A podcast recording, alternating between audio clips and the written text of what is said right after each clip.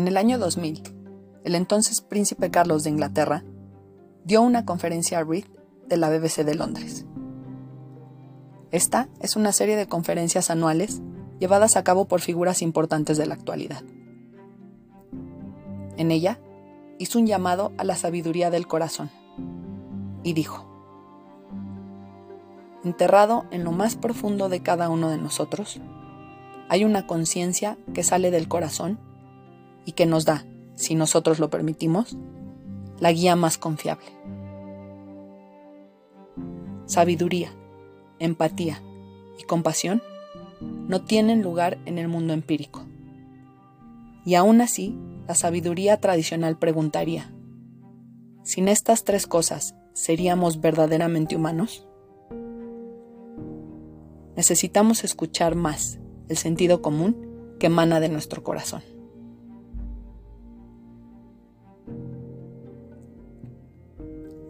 Hola, bienvenidos al sexto episodio del Punto Zen. Mi nombre es Ana y soy su anfitrión en este podcast que tiene como objetivo compartir información que nos ayude a tener una vida más equilibrada y feliz. El tema de hoy es la intuición. Comenzamos.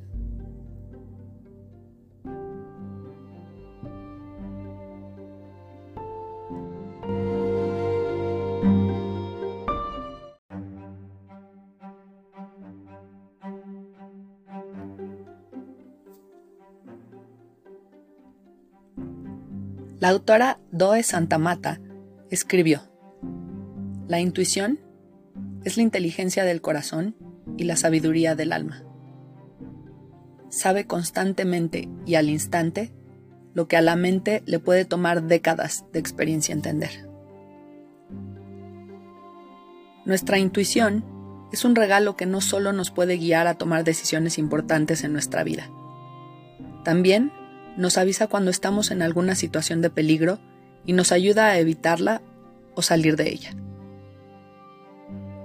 Es un sentimiento que se expresa dentro de nosotros de distintas maneras, y no hay una manera lógica de saber por qué la sentimos.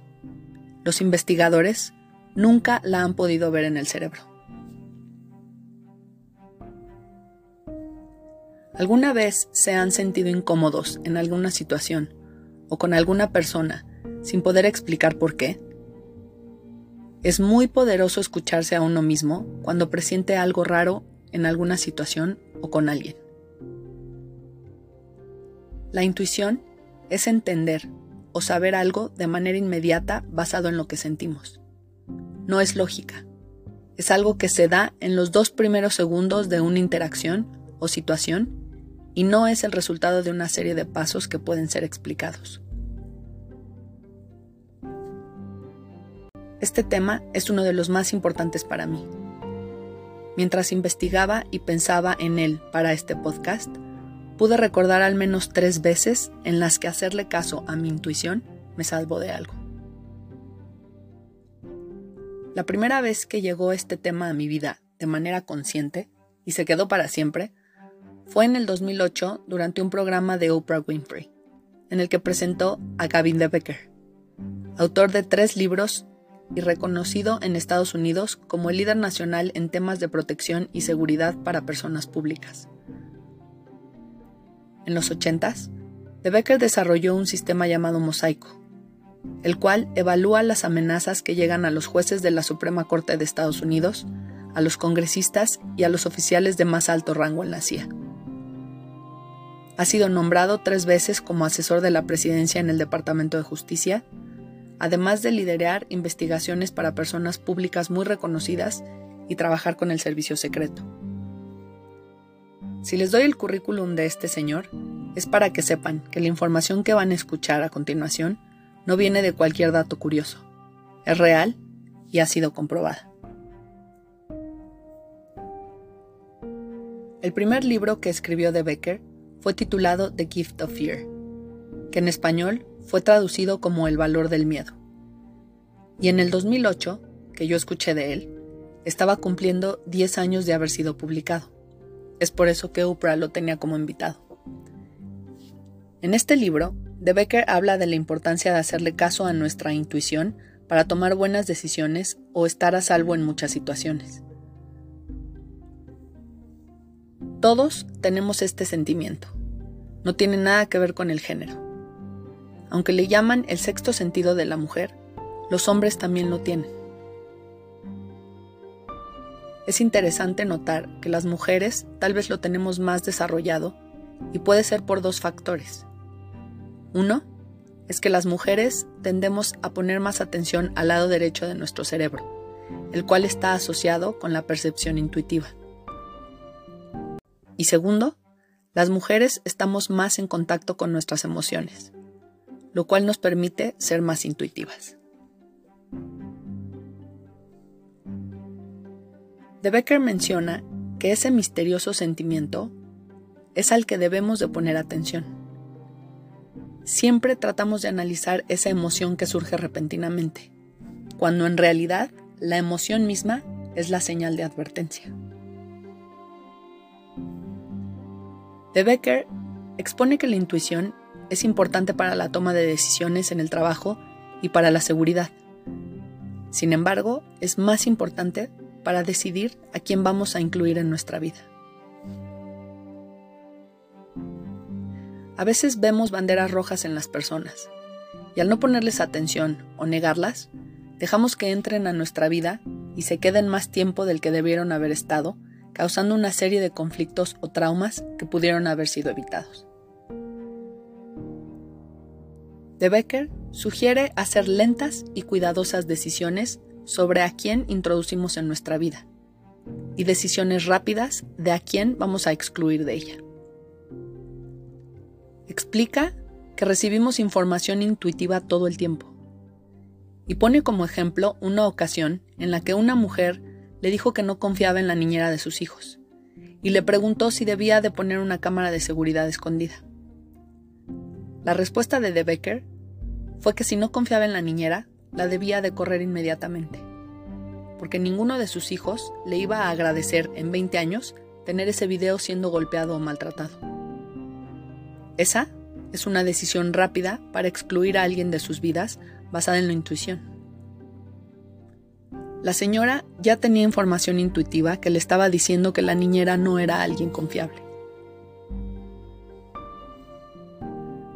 La intuición es una habilidad crítica que puede ayudarnos guiarnos y puede hasta salvar nuestra vida.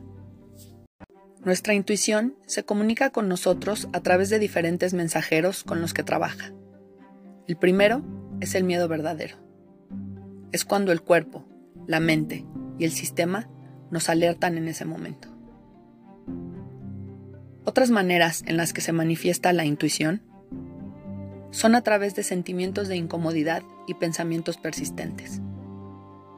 Siempre existe una razón por la que tienen esa sensación de preguntarse si apagaron la estufa, cerraron la ventana, si pusieron el seguro en la puerta, y no cuesta nada regresar a checar. Eso que en nuestra cabeza está de manera persistente. Y tal vez regresamos a la casa y todo está bien, pero generalmente regresamos y nos encontramos con algo más que sí requería nuestra atención. Otro mensajero es hacer bromas de humor negro de una manera inconsciente. De Becker platica que una vez en la oficina de la Asociación de Silvicultura en California, uno de los empleados recibió el correo. En él venía un paquete dirigido al exdirector de la asociación y no sabían qué hacer con él. Mientras pensaban, sin estar interesados en abrirlo, el nuevo presidente de la asociación se acercó para preguntar qué pasaba y decidió quererlo abrir.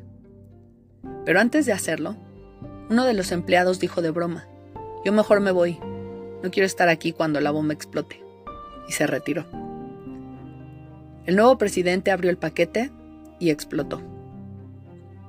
Esta fue una de las tantas bombas del Unabomber. El Unabomber fue un tipo que aterrorizó a Estados Unidos por casi 20 años Mató a tres personas e hirió a muchas antes de ser capturado en 1996. Dentro de este periodo hubo muchas otras bombas que mandó y que la gente intuyó algo raro y aún así abrieron los paquetes. El humor negro son esas bromas que parecen muy exageradas o extremistas. Es una manera en la que nuestra intuición llama nuestra atención. La curiosidad es otra mensajera y nos insiste en saber qué es ese algo más que hay en algún tema y que no nos deja en paz.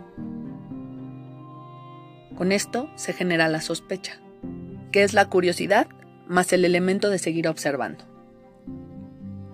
Dolores de estómago, escalofríos, duda y aprensión son otros mensajeros también.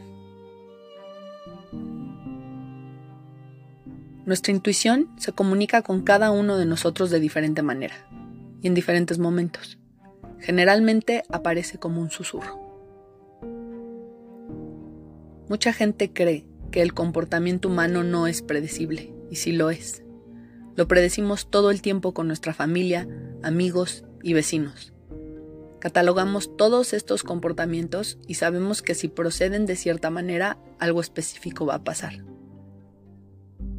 Al manejar, por ejemplo, vamos prediciendo los movimientos de los otros conductores, aunque no sepamos ni quiénes son. Si alguien va manejando y hace un movimiento extraño con el auto, automáticamente dejamos de confiar en ese conductor y bajamos la velocidad o nos cambiamos de carril. Tratamos de alejarnos, y si llegamos a salvo a nuestro destino, es porque nuestras predicciones manejando fueron las correctas.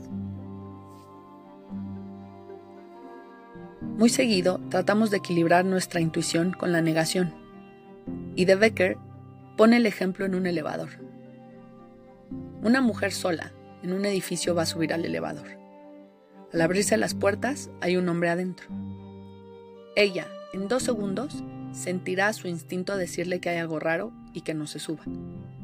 Pero muchas veces a la gente, por pena de ser catalogados por un extraño como alguien desconfiado o pedante, deciden no escucharse y meterse a una cámara de acero, a prueba de sonido, con alguien a quien solo de verlo sintió desconfianza.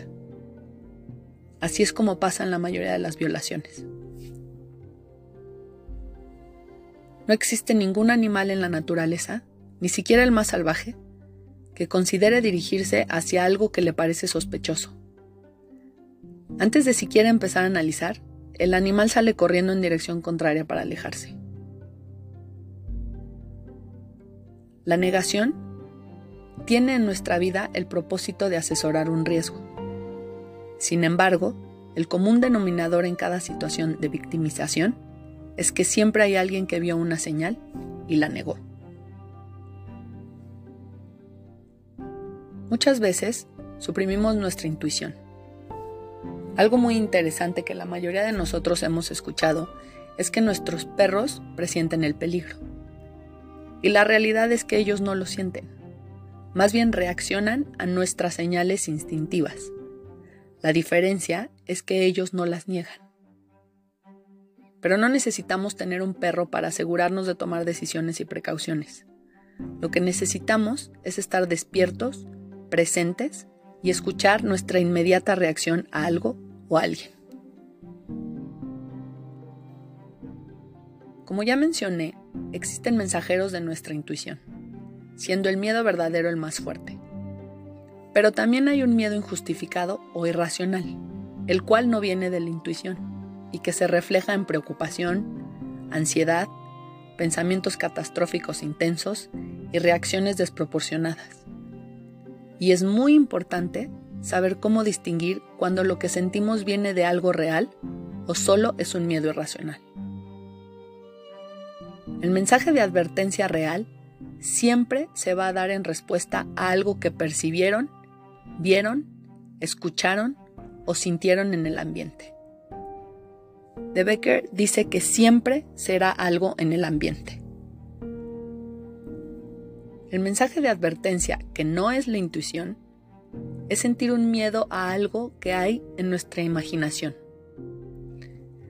El ejemplo que da de Becker es tener ese sentimiento de voy a cancelar mi viaje, se va a estrellar el avión. Si eso es en respuesta a una nueva historia que vieron hace tres semanas sobre un accidente aéreo, eso no viene de la intuición, es un miedo injustificado. Viene de la memoria o imaginación.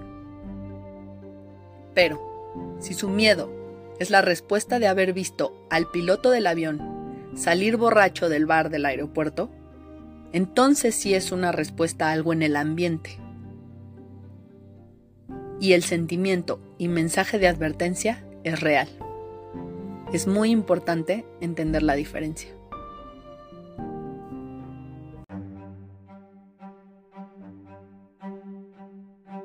También hay que saber que existe una disparidad entre la intuición y el instinto. Como ya lo mencioné, la intuición es el sentimiento o reacción basado en la corazonada de una persona. Y el instinto es el sentimiento o reacción basada en experiencias pasadas. La intuición también se da día a día en el ámbito profesional. Los profesionistas en varias industrias se basan en años de experiencia para tomar decisiones rápidas y correctas. Romesh Nalia, de la Universidad de Michigan, publicó en el 2016 un artículo titulado Toma de decisiones clínicas, decidiendo entre la intuición, la experiencia o la evidencia científica. En este, menciona que los profesionistas se basan en años de experiencia sostenidos de manera inconsciente para tomar decisiones rápidas y buenas. Indica que los investigadores del cuidado de la salud han encontrado que los dentistas constantemente se basan en la intuición para tomar decisiones complejas. Estas resoluciones se hacen basadas en muchos años de conocimiento adquirido y almacenado. Son hechas de manera rápida y generalmente son superiores a aquellas hechas en base a evidencia y pensamiento racional.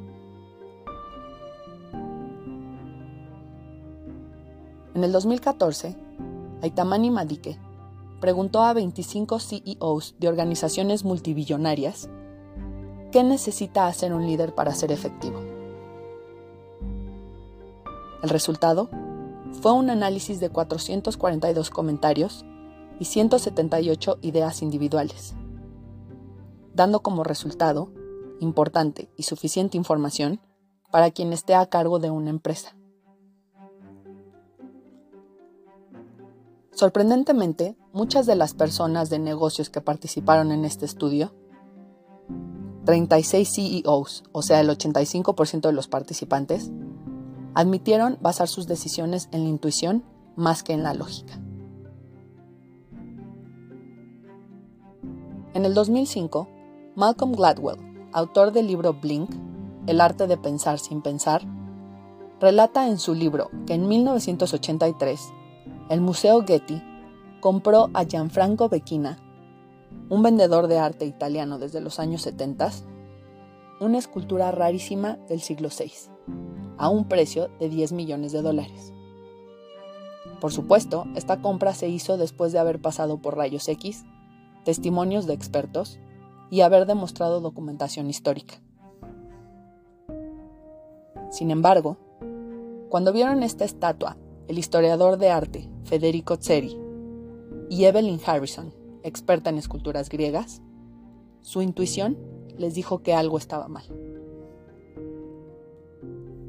Thomas Hobbing, el cual fue el director del Museo Metropolitano de Arte de 1967 a 1977, al ver la misma escultura, la describió como fresca, lo cual era inesperado para una escultura sacada de la tierra y con 2000 años.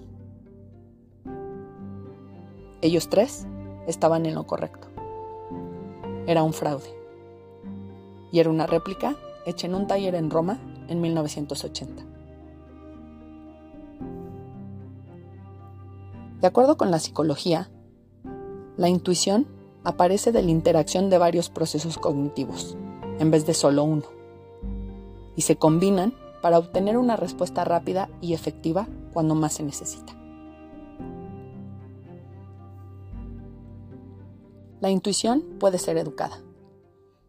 Elisa Rankin, doctora y autora de tres libros enlistados en el New York Times como de los más vendidos, ha hecho una lista de varias maneras en la que se puede desarrollar y fortalecer nuestra intuición. Lo pueden hacer de la siguiente manera. Puede ser a través de la meditación, ya que los mensajes que recibimos de la intuición tienden a ser silenciosos. Así que pasar tiempo en silencio puede conectarlos a su voz interior y así ayudarse a escuchar e interpretar los mensajes. También podrían empezar a notar lo más que puedan con sus cinco sentidos. Esto puede comenzar a elevar su sensibilidad en el sexto sentido. Al mismo tiempo, pongan atención a sus sueños. Cuando la mente cognitiva está ocupada, puede anular lo intuitivo del lado derecho del cerebro y el subconsciente mental, que son la fuente de la intuición. Pero cuando estamos dormidos, nuestra mente cognitiva descansa y abre espacio para que a través de nuestros sueños nos dirija nuestro subconsciente mental. Otra sugerencia es ponerse creativos. Hacer actividades como dibujar y escribir, entre otras, van a silenciar a la mente cognitiva y permitir que su intuición sobresalga.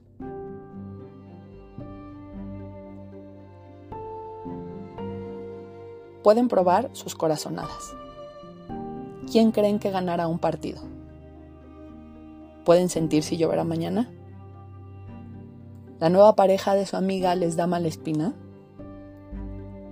Si sienten cosas que puedan pasar en el futuro, escríbanlas y chequen después el resultado. Podrán ver que tan seguido tuvieron la razón. Consulten las reacciones de su cuerpo. Su intuición también habla a través de él. Cuando tratan de decidir algo, ¿sienten una sensación física de incomodidad? ¿Se sienten ligeros o pesados? ¿Les dolió el estómago o la cabeza? puede ser algo provocado por un miedo injustificado, pero también puede ser su intuición hablándoles claro y fuerte. Recuerden tratar de descifrar si es injustificado o real lo que están sintiendo. Escapen de su rutina diaria. Bajen el ritmo. Vayan a algún retiro. Tómense unas vacaciones. O simplemente pasen un día sin nada planeado. Cuando estamos demasiado ocupados, es difícil escuchar la suave voz de nuestra intuición. Traten de pasar tiempo en la naturaleza.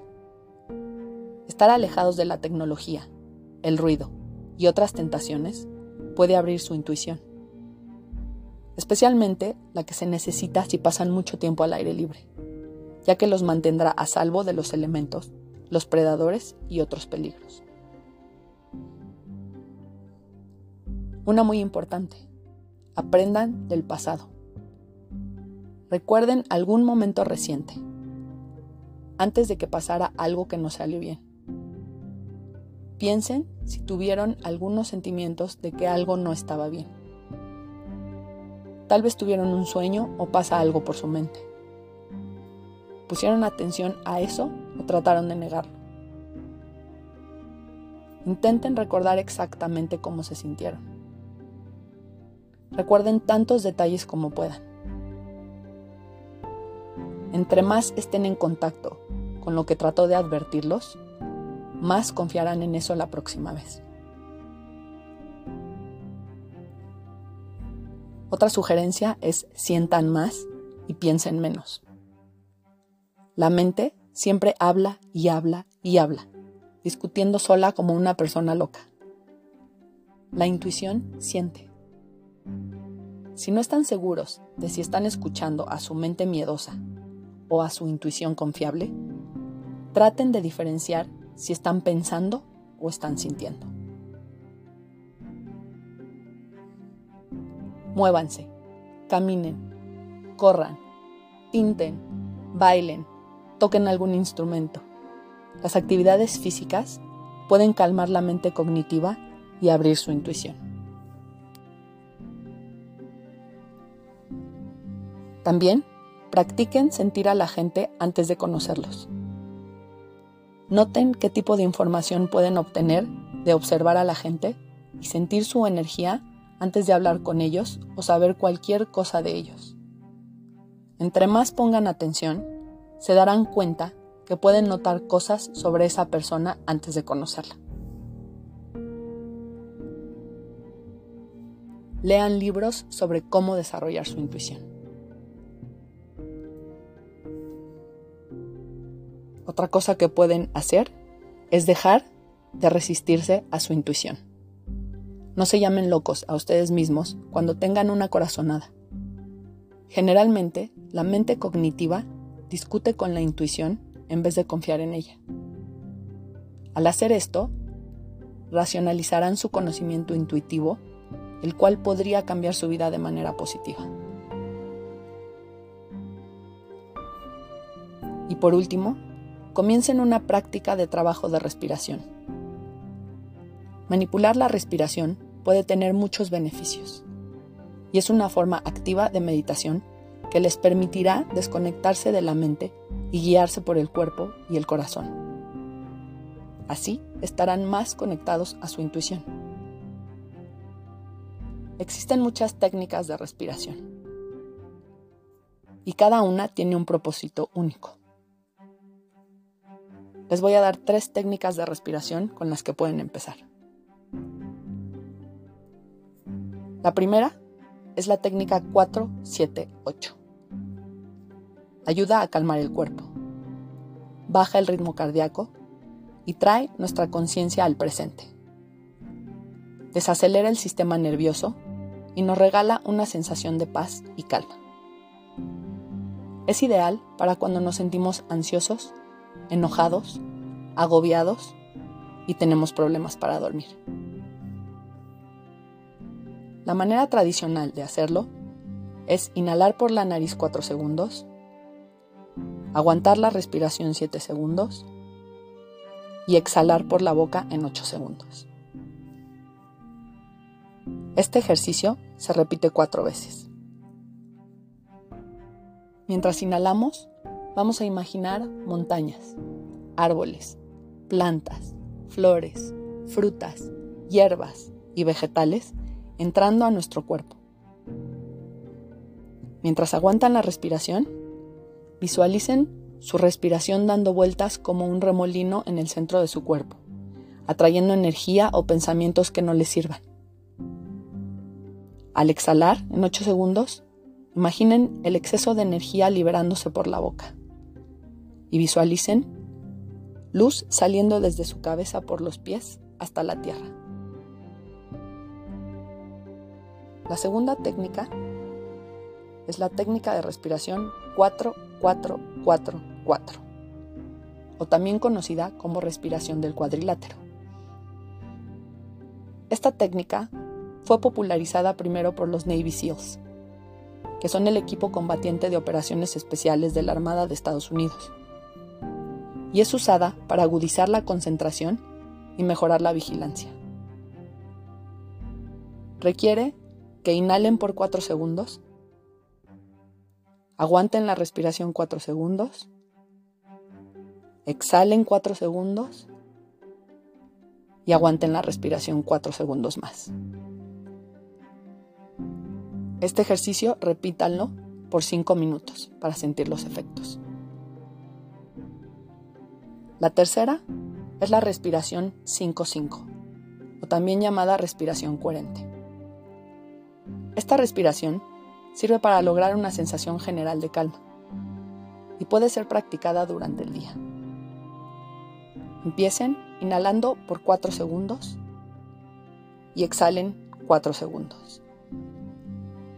Después, repitan inhalando 5 segundos y exhalando 5 segundos.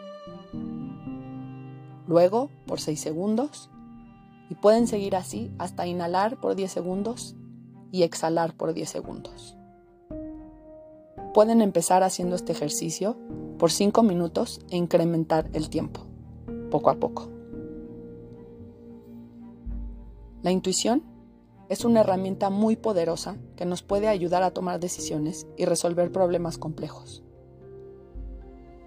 Puede ser difícil confiar en nuestra intuición cuando estamos enfrentando una situación difícil, pero puede ser muy eficaz en ayudarnos a tomar la decisión correcta. La intuición es una combinación de conocimiento, experiencia y pensamientos subconscientes que se juntan para ayudarnos a tomar decisiones. Recuerden que para poder escuchar mejor su intuición, deben estar relajados, con la mente clara y enfocados en la situación presente. Poner atención en sus emociones y pensamientos internos siempre les ayudará a tomar la mejor decisión en cualquier situación.